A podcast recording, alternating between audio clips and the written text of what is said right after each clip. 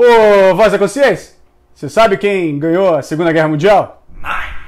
É, muita gente parece que não. Meio que a gente vai começar a trocar uma ideia aí num quadro meio novo sobre alguns assuntos meio tretudos. Nós vamos trazer um pouquinho aí de informação, briga, discórdia e reflexão. Essa parte é importante. E nosso companheiro desse novo quadro é a nossa voz da consciência, o cara que só se ferra na história, é o nosso alemãozinho, sem nome ainda. Então, vamos ajudar a batizar esse camarada. O Almanac está estreando Papo de Boteco, um momento de reflexão sobre as maiores tretas que rondam a internet. E, tipo assim, hoje nós vamos falar sobre quem venceu a Segunda Guerra, afinal de contas. Não sei se é só comigo, mas parece que a internet meio que virou torcida organizada, né? E meio que nós temos que cuidar com o que nós falamos, que ou nós agradamos um lado e ofendemos o outro, ou vice-versa. E o quadro Papo de Boteco vai ser mais ou menos isso, tá? Nós vamos trazer sempre dilemas, dúvidas, ideias, na ideia de discutir, brigar e, acima de tudo, pensar um pouco. E hoje nós vamos começar com, acho que a treta mais antiga dos últimos 75 anos. Afinal de contas, quem ganhou a Segunda Guerra Mundial? Depois que a internet chegou, todo mundo virou deus em alguma coisa, né? Tipo, especialista, meio que faculdade foi extinta, é, meio que especialização também não precisa. Livro, então, quase ninguém mais lê. E sim, eu sou historiador, mas também eu meio que fujo do padrão. Então, nunca fiz miçanga e nem fumei maconha. Então, meio que eu fugi do padrão, tá, galera? Nada contra os historiadores que praticam tal situação. É maconha doido. Enfim, eu quero trazer um pouquinho aí de discórdia. É, muita gente fala dos Estados Unidos, de ED, Hollywood, quem ganhou a guerra, né? É, os mocinhos contam a história, aquela coisa toda. E também tem muita gente que fala do lado soviético. Nossa, os russos venceram Stalingrado, venceram Kursk, venceram, é, sei lá, todas aquelas batalhas mega power gigantes de russos com respawn infinito, aquela coisa toda. O problema é o seguinte, a parte histórica meio que todo mundo ignora, então... É, queria compartilhar com vocês um pouquinho de alguns pontos aí. Vamos pensar um pouquinho junto. Primeira coisa, será que a Rússia ganharia a guerra sozinho? Segunda coisa, será que os americanos são só marketing, é Hollywood, aquela coisa toda? Terceira coisa, japonês não existe, não teve guerra no Pacífico, né?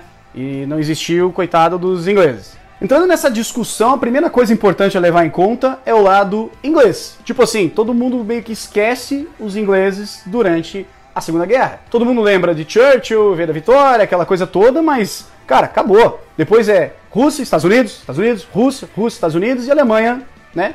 O ponto importante é o seguinte: nem só de uísque vive Winston Churchill. Não sei se você lembra, a guerra não começou com a invasão da Rússia, né? Então, entre a invasão da Rússia e o início da Segunda Guerra, nós tivemos aí dois anos quase que cheios. E nesse tempo aí todo, praticamente um ano, os ingleses ficaram sozinhos, cara. Então, sim, os ingleses foram fundamentais para a vitória aliada da Segunda Guerra, apesar de ter né, uma distância entre 1940 até 1945. Sim, os ingleses foram fundamentais. Afinal de contas, Rússia fora da guerra, Estados Unidos fazendo geladeira. Quem iria segurar os nazistas? Pois é, o gordo, o bêbado, o inconsequente do Churchill, porque não é assim que vocês tratam ele na internet, né? Churchill é a figura mais difamada da Segunda Guerra, e eu acho que nós deveríamos dar um valorzinho um pouquinho maior para essa figura. Afinal de contas, quem segurou a Luftwaffe, a Força Aérea Alemã, foi ele. Ponto número 2. Basicamente, vocês esqueceram que guerra não se ganha com arminhas, bombas e somente estratégia militar. Toda guerra tem a ver com algo um pouquinho maior. Economia e a indústria. Quem que sustentou, quem que financiou, quem que bancou a guerra? E não há outra nação que pode ganhar o posto dos Estados Unidos. Os Estados Unidos bancou praticamente os dois primeiros anos da guerra, fornecendo equipamento e material tanto para os russos quanto para os ingleses, praticamente sozinhos. Né?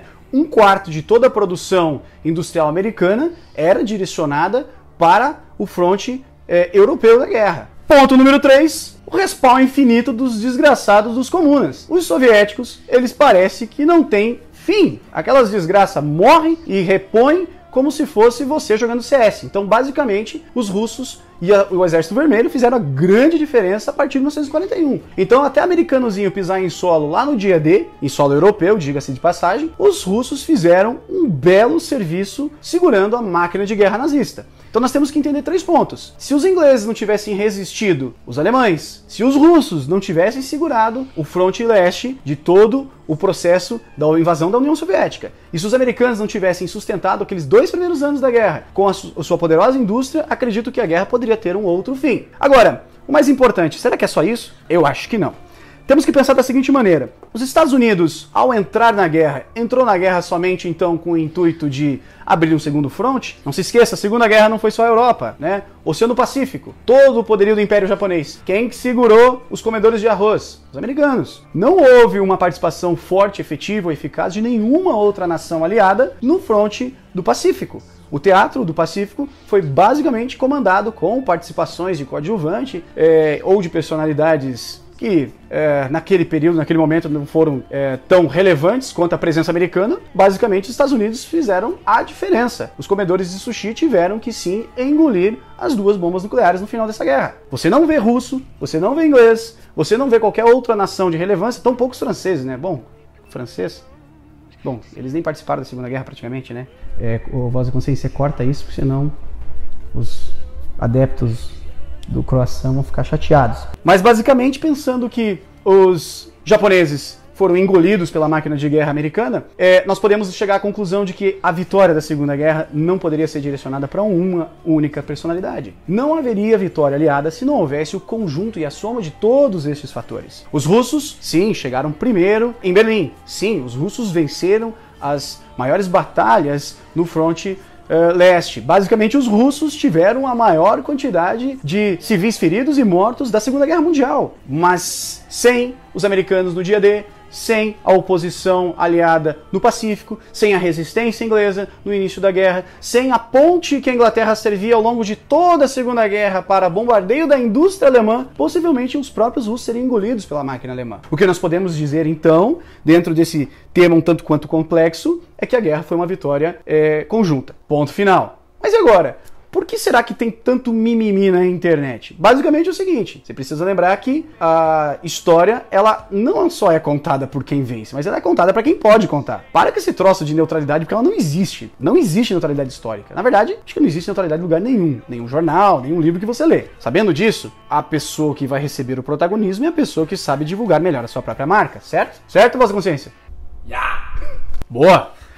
O fato é muito simples. Os americanos eles são muito mais vistos, muito mais colocados como protagonistas pelo simples fato de eles terem Hollywood. E diga qual outra indústria do cinema é importante aí na história senão Hollywood. Até hoje, me diga se há um concorrente à altura de Hollywood no mundo. Acho que não. Logo, nós temos uma propaganda puxando para o lado americano normalmente e comumente. Isso é algo muito simples, muito tranquilo. Outra situação. Por que, que, os russos não fizeram isso? Bom, lembrando que estamos de Guerra Fria, né? Pós-Segunda Guerra, Rússia, comunista, dinheiro, fome, é, enfim não haveria muito dinheiro sobrando para uma indústria de cinema forte. Logo, você não vê uma propaganda russa para o mundo ocidental. Outro ponto é que será que o nosso amigo Cabeça de Laranja permitiria, por exemplo, que um filme russo chegasse nos Estados Unidos e dissesse que eles ganharam a guerra e não os americanos? Acho que não. Tá, mas por que então não falar dos ingleses ou franceses? Sabe, francês sabe fazer filme? Já assistiu algum filme francês importante? Legal? Se assistiu, põe nos comentários, cara, porque filme francês para mim, ou é aquelas coisas que você começa sem entender e termina não entendendo nada, ou basicamente tem aquela nudez artística francesa que ninguém gosta, ninguém entende, com aqueles monte de sovaco peludo. Outra situação é inglês. Filme inglês falando bem da Inglaterra? Até tem, mas coprodução americana. Logo, nós vamos ter sempre aquele sotaque americanizado na produção é, britânica, por exemplo. E soviética. Hoje você tem uma indústria cinematográfica soviética, que nem é mais soviética, assim de passagem, apesar que o Putin, enfim. Nós temos toda aquela situação russa hoje trazendo um cinema novo, mas com uma ideia muito mais fantasiosa que o próprio Hollywood. Você assiste filmes aí que nem chegam no Brasil, uh, sei lá, T-34, Tigre Branco, Stalingrado, esses filmes que são maravilhosos de assistir. Aquele que você senta à tarde, assim, com aquela pipoquinha murcha do sábado à noite. Você assiste à tarde lá, aquela tarde de ressaca, um filme como esse, se diverte muito legal, mas que de precisão histórica também não tem nenhuma, assim como você assistir Corações de Ferro. Pois então, diante de tudo isso, é meio natural você ter o protagonismo americano crescendo e um protagonismo russo, inglês, francês sendo meio que engolido por essa questão que envolve a indústria do entretenimento. Uma outra situação legal é, eu vejo muita, muita gente na internet discutindo. Ah, mas por que, que não fala do lado do eixo? Por que, que? Meu Deus, cara, que irritante. Que viagem é essa, velho? Você já viu a Alemanha preocupada em fazer um filme da Segunda Guerra Mundial que conta a história do lado alemão? Ah, claro, para nós que gostamos e entendemos e assistimos e, nossa, desejamos é, ver coisas sobre o tema, seria muito legal. Já pensou um Band of Brothers versão, sei lá, Panzer, norte da África, qualquer coisa? Seria muito legal. Mas desculpa, não vejo nenhum interesse alemão, tão pouco da indústria alemã, em fazer divulgação histórica de algo que eu acho que eles meio que não têm interesse em divulgar. Italiano. Mamma mia, Marcello! É, Japão, você não tem uma indústria japonesa focada para a história japonesa, até porque o Japão hoje ele é um braço é, ocidental no Oriente, então meio que o Japão engole o que os Estados Unidos é, propõem desde os tempos do fim da Segunda Guerra. E por sua vez, uma unificação, uma espécie de é, sonho de todo internauta aficionado por Segunda Guerra em um filme neutro sobre a Segunda Guerra, cara, não vai existir, beleza? O que interessa para nós aqui, portanto, é entender que o que se chega ao público, tanto no meio literário, no meio cinematográfico, games e etc. Sim, é produção in é intencional e não cabe a você reclamar, cabe a você não consumir, né? Basicamente essa liberdade que nós temos no mundo como o nosso. Então você não concorda, você não consome. O problema é que você não vai ter muita outra, muita outra opção. E acreditar num universo de mitos que é, são gerados pela internet, isso é uma escolha burra sua. Não. Você é burro, cara, que loucura. Então, Pessoal, vamos lá, vamos parar de partidarizar, vamos parar de polarizar ou de trazer um pouquinho de é, é, situação de boteco para história. História é uma ciência, então vamos respeitar e até que fontes cheguem trazendo informações novas sobre determinado fato, fato é fato. Cabe a nós aqui então ficar com uma reflexão e cabe a nós também trazer críticas, elogios ou novas dicas a respeito de um determinado assunto. E para finalizar, vamos deixar aqui esse espaço aberto para todas as ordens de ofensas que poderão ser geradas contra a nossa pessoa aqui nos comentários, mas também sobre todos aqueles que entenderam a ideia do projeto e que, mesmo não concordando com uma ou duas ou todas as situações bostejantes que saíram nesse ambiente, eu acredito que você possa também contribuir positivamente. Eu Peço que você traga suas informações, suas reflexões. E se vier para brigar, bom, briga também, eu não vou te responder do mesmo jeito, tá tudo certo. Agora, se você tem uma informação legal, uma informação bacana, deixa lá, vamos trocar uma ideia, vamos interagir, vamos nos direcionar para as outras redes. O WhatsApp tá aí pra gente brigar um pouquinho mais, de debater se os soviéticos são melhores, os americanos são piores, enfim. E quando alguém te perguntar quem venceu a Segunda Guerra, Responda da seguinte maneira: basicamente a resistência britânica, o whisky do Churchill, uh, a indústria e as fábricas de panela americana e o respawn infinito russo. Eu acho que é uma excelente resposta para a gente começar a trabalhar com uma boa reflexão.